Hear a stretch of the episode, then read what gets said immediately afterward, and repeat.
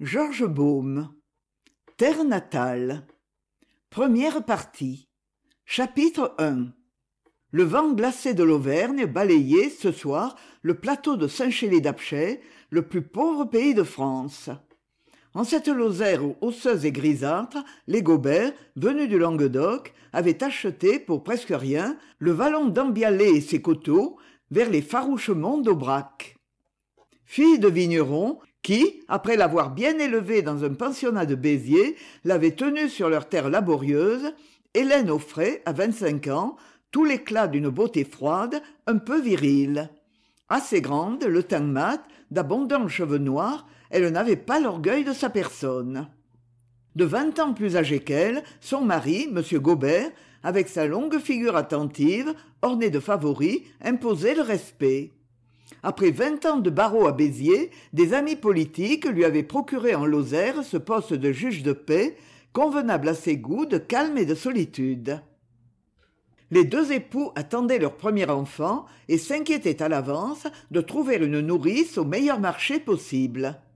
Tandis que le vent dur agitait au-dessous du bourg sur la route de la gare les ormes anciens ils s'en allaient à leur domaine hélène enveloppée d'un manteau s'appuyait sur une canne notre enfant dit-elle sera bien chez nos fermiers très bien mais reste à savoir si ursule consentira à se débarrasser du sien.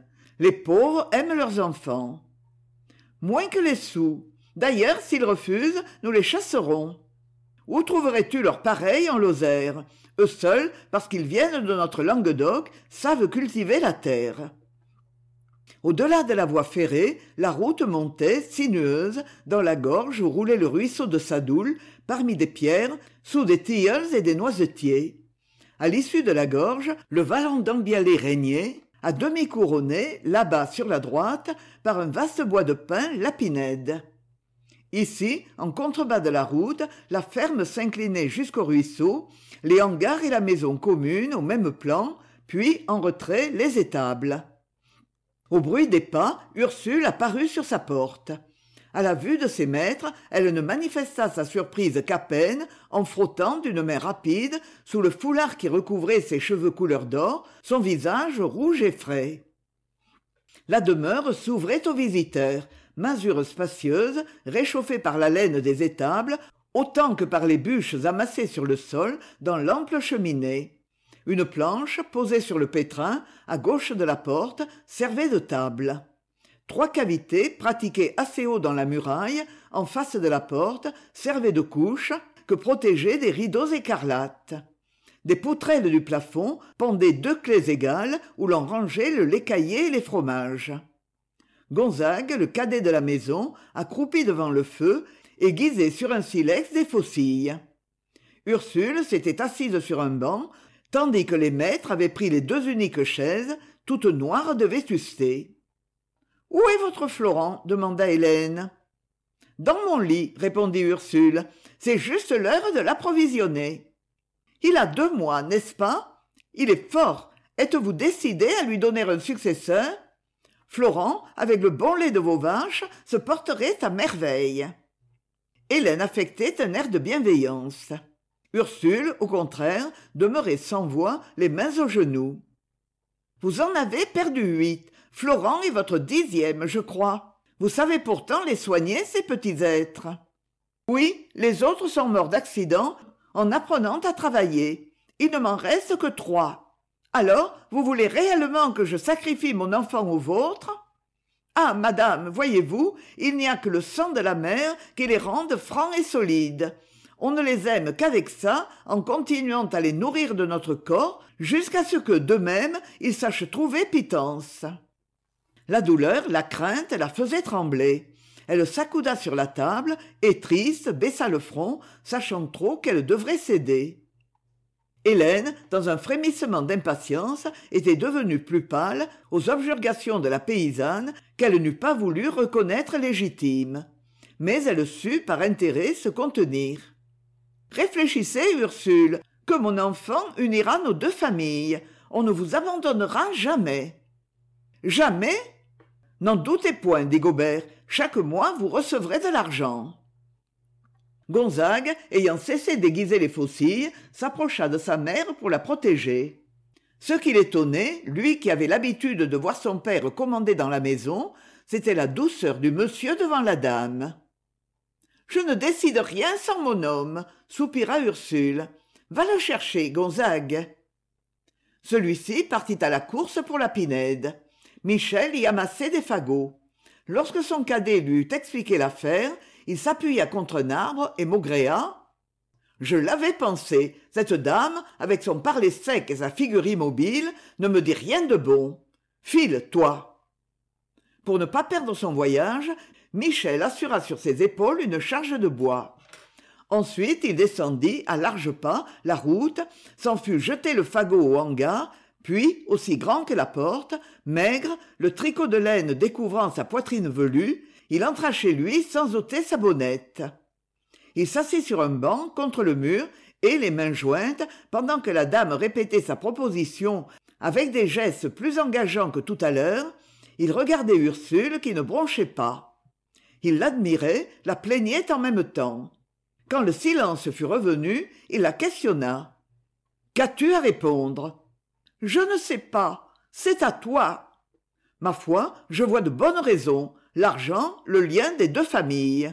Néanmoins c'est un gros sacrifice le seul que des pauvres puissent consentir. Aussi une dernière condition peut me décider. Oh oh oui madame promettez-moi franchement de ne jamais me renvoyer. Je suis fatigué de rouler ma bosse tous les trois ans et de laisser de mon corps partout notre midi. Mon brave michel déclara gobert nous ne vous chasserons pas. Bien vrai? Je vous l'affirme. Alors c'est entendu nous prendrons votre enfant.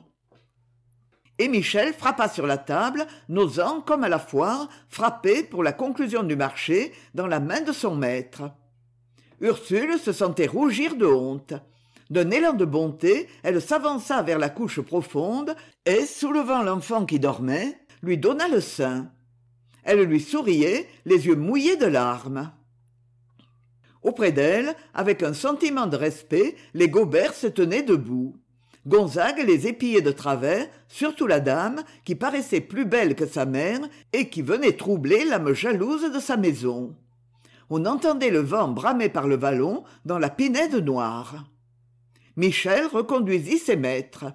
Une fois sur la route hélène leva sa canne vers le château d'ambialé dont l'énorme carrure là-haut sur un bloc de rocher dominait l'étendue le voyez-vous toujours michel cet original de mozac quelquefois madame il vaut mieux être d'accord avec lui. On dit qu'il jette des sorts superstition murmura gobert c'est un fou pendant qu'il marchait les fenêtres béantes du château semblaient ainsi que des yeux les suivre obstinément.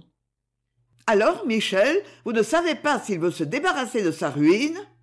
Oui madame une ruine. Nous la réparerions. C'est le plus noble château de la lozère. Les maîtres s'éloignèrent. Michel en retournant sur ses pas fut ressaisi par la méfiance du pauvre ces bourgeois nourrissaient trop d'ambition pour ne pas cacher du mensonge et de l'égoïsme. Au contraire dans ce château le noble conservait sa conscience pure sans doute.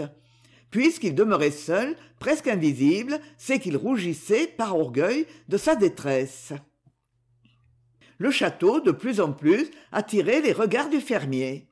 Afin de l'examiner il monta par un sentier taillé dans la pierre au bord d'un torrent qui sur la pente du talus se précipitait en cascade.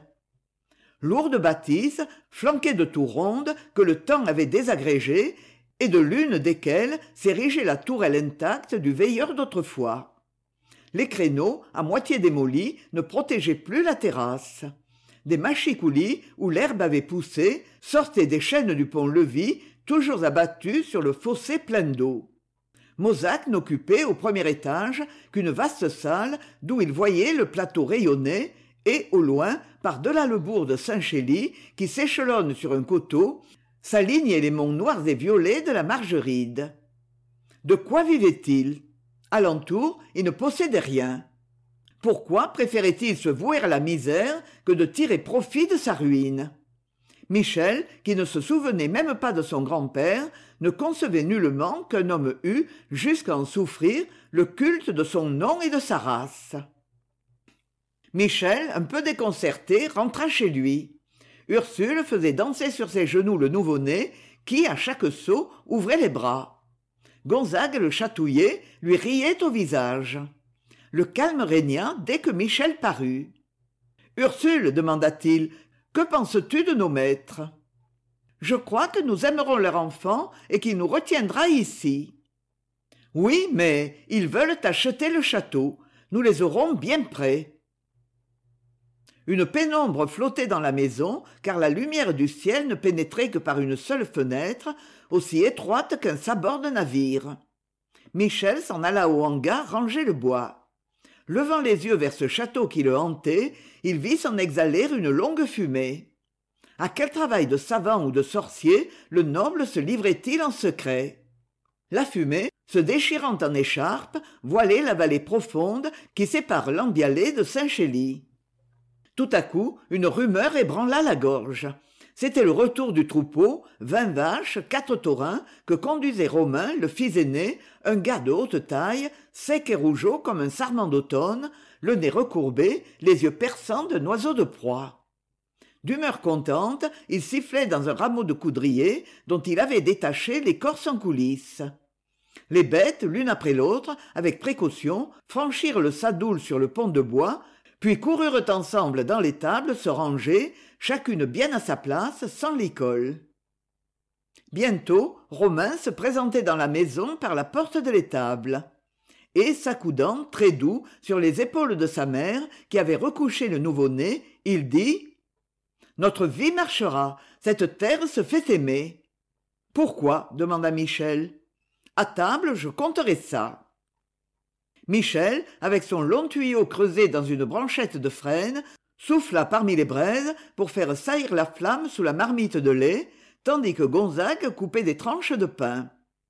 À la dernière extrémité du jour on alluma le carcel et sa lueur fumeuse avec la flamme rouge du foyer éclaira la maison qui était chargée de vivres et d'outils comme pour un voyage de plusieurs mois à travers une solitude sur la planche du pétrin ils mangèrent le fromage assaisonné non de sucre mais de sel par économie ce qui me peine le plus observa michel c'est de ne pas boire de vin. Où est-il notre languedoc ça m'est égal à moi répondit romain je suis gai. J'ai découvert de l'autre côté de notre vallon un peu à gauche de la pinède une ferme cossue que deux femmes habitent. J'ai même rencontré la fille qui gardait son troupeau elle va à la messe du besson c'est pourquoi nous ne l'avions jamais vue. Hum mon fils deux femmes seules dans une campagne? N'aie crainte ma mère ce ne sont pas des sorcières. Leur vallon s'appelle la cordille. Un joli nom pas vrai?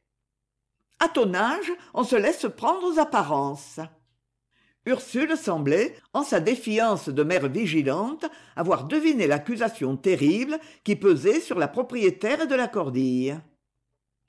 Cependant ils mangèrent tous de meilleur appétit ayant l'espoir que sur cette terre nouvelle d'autres âmes peut-être répondraient à leurs âmes. Le lendemain de bonne heure michel se remit à son œuvre de robinson. Il cloua rabota des planches tourna deux roues pour un chariot romain amenait son troupeau sur la colline dont l'aurore en écartant les nuages fit étinceler les pâturages. Dès le sommet il appela les mains encornées la jeune fille qu'il avait rencontrée la veille. Personne ne répondit. En face sur le penchant d'un coteau la ferme cossue était ouverte.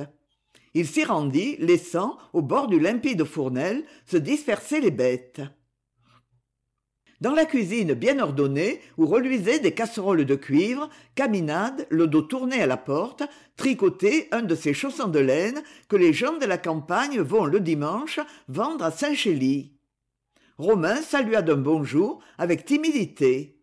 Aussitôt caminade se dressa effaré d'un tel emportement que ses cheveux gris se dérangèrent autour de sa figure brunie tirée par la tristesse qui es-tu? dit-elle je suis le fils de michel. Ah oui tu ignores que nul jamais n'entre chez moi. On me renie on a raison peut-être. Hier ma fille était si contente de t'avoir rencontré. C'est une enfant césarine.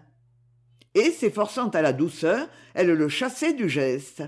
Lui tenace restait sur le seuil. Le désir d'être autorisé à fréquenter césarine réconfortait son courage renonce mon enfant renonce à nous aimer. Tous nos souvenirs doivent s'éteindre avec nous. Quels souvenirs elle le fixa de ses yeux aigus comme pour éprouver son endurance et parla. Il faut que tu saches voici dix ans mon mari un soir est tombé dans la forêt là-haut sur une montagne où nous n'allons plus. Nous ne l'avons revu que mort. Depuis tout le monde m'accuse de l'avoir tué. Ah césarine prétend que la malédiction du pays se dissipera lorsqu'elle pourra devenue femme tout à fait ranimer notre maison. Elle est encore innocente. Cependant votre bien prospère. Raison de plus pour qu'on me déteste. Romain dans une horreur du drame dont le mystère pouvait l'atteindre baissait le front. Sans mot dire il s'éloigna. Au delà du fournel il s'arrêta une seconde pour rassembler son esprit et il vit là-haut sur sa porte la caminade qui les bras ballants debout le regardait. Elle ne rentra que lorsqu'il fut hors du domaine de la cordille. Le soleil aujourd'hui éblouissait la nue dorait le doux visage des vallons et des collines. Romain en jouant poussa de la gaule son troupeau sur le plateau des treize vents qui de sa ferme va au besson en s'inclinant vers la gauche. C'est là au milieu des cailloux que la veille il avait rencontré césarine